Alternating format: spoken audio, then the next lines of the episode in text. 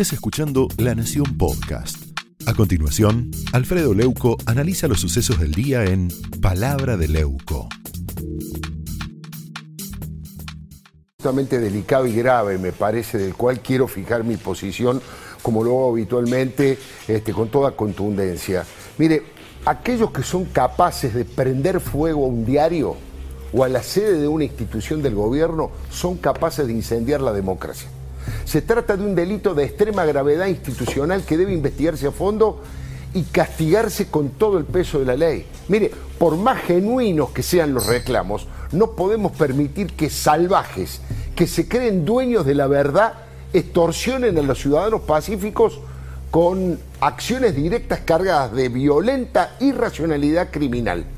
La democracia, aún con sus debilidades, ofrece una variedad de mecanismos para ejercer el derecho constitucional a la protesta. La queja y el reclamo social son el pulmón por donde respira la democracia. Expresar opiniones e ideas es uno de los pilares de este sistema que es el menos malo que existe. Eso está bien. No creo en las sociedades silenciosas y atemorizadas que son sometidas por los tiranos de turno. El silencio y la uniformidad me parece que, de los cementerios, por supuesto, me parece que son este, eh, situaciones absolutamente que no tienen nada que ver con la libertad. Ahora, una cosa es manifestar una oposición a tal o cual medida y otra muy distinta es incendiar la sede del diario El Chubut. Ahí lo estamos viendo, como hicieron estos delincuentes y asesinos que se esconden bajo el rótulo de antiminería. Insisto, una cosa son las marchas masivas de los antimineros con carteles, con cánticos que repudian lo que quieren repudiar de una ley, y otra muy distinta es incendiar la sede del gobierno provincial en Rawson, por ejemplo. Hemos visto los destrozos que han hecho que son realmente terribles frente a marchas pacíficas. Una cosa es la protesta democrática, que siempre, siempre es bienvenida, y otra muy distinta son los que cometen delitos, que violan la ley y hacen juego, hacen, quieren hacer justicia por mano propia. Los ciudadanos que amamos, que defendemos la República, los que defendemos la ley como parte de los cimientos donde se asientan los valores democráticos, no podemos tolerar ninguna situación de violencia en el debate público. Y cuando digo ninguna, digo ninguna.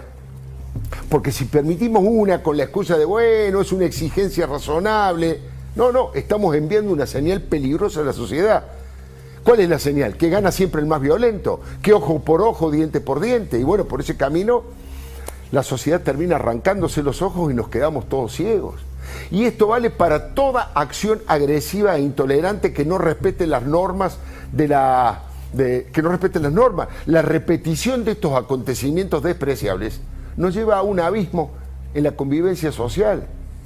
Señores, ya padecimos como argentinos el horror del terrorismo foquista que quiso imponer sus ideas a sangre y fuego y del terrorismo de Estado que cometió crímenes de lesa humanidad el contrato social del 83 es el final de las guerrillas y de las dictaduras, es el compromiso de no utilizar la violencia como instrumento de lucha política. Ya estamos absolutamente naturalizando que cualquiera puede cortar una calle, una ruta, las vías del tren. El otro día, 40 personas le arruinaron la vida a cientos de miles de trabajadores humildes que van o vuelven de sus tareas en el, en el tren.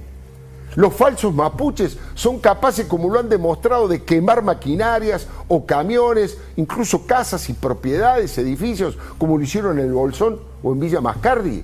Ahora pasa el tiempo y nadie o casi nadie va preso. Insisto, esa impunidad los invita a que repitan sus ataques.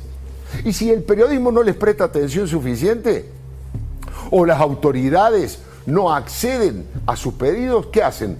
Redoblan la apuesta multiplican la irracionalidad de sus actos. Total les resulta gratis. Total los falsos garantistas del kirchnerismo siempre los van a proteger. Nadie va preso, insisto, casi nadie va preso. Y esta ola de atropellos va creciendo en cantidad y en intensidad y en ferocidad. Solo algunos jueces valientes condenan los bloqueos a las empresas y los aprietes extorsivos a la puerta de la puerta de las fábricas. El Estado desnuda su debilidad y los provocadores demuestran su fortaleza. Por eso se animan cada vez más a atentar con bombas molotov al diario Clarín, hasta ahora le salió casi gratis. A esos terroristas de pacotilla hay solamente una persona detenida. Tiraron esas botellas incendiarias a la hora en que muchos compañeros periodistas salían de trabajar rumbo a sus hogares.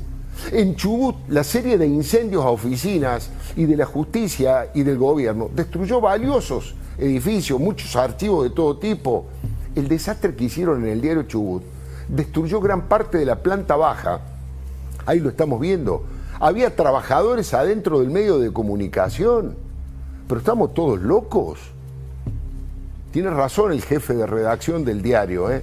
Tomás Gutiérrez, cuando él dijo, fue un ataque homicida.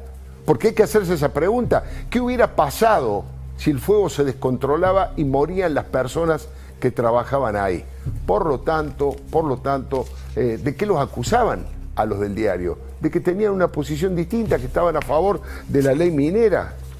Cierro con esto condenemos todo tipo de violencia. ¿eh? La violencia es una enemiga de la democracia y por lo tanto es una enemiga de todos nosotros. Digo, antes de que sea demasiado tarde para lágrimas, violencia, violencia nunca más.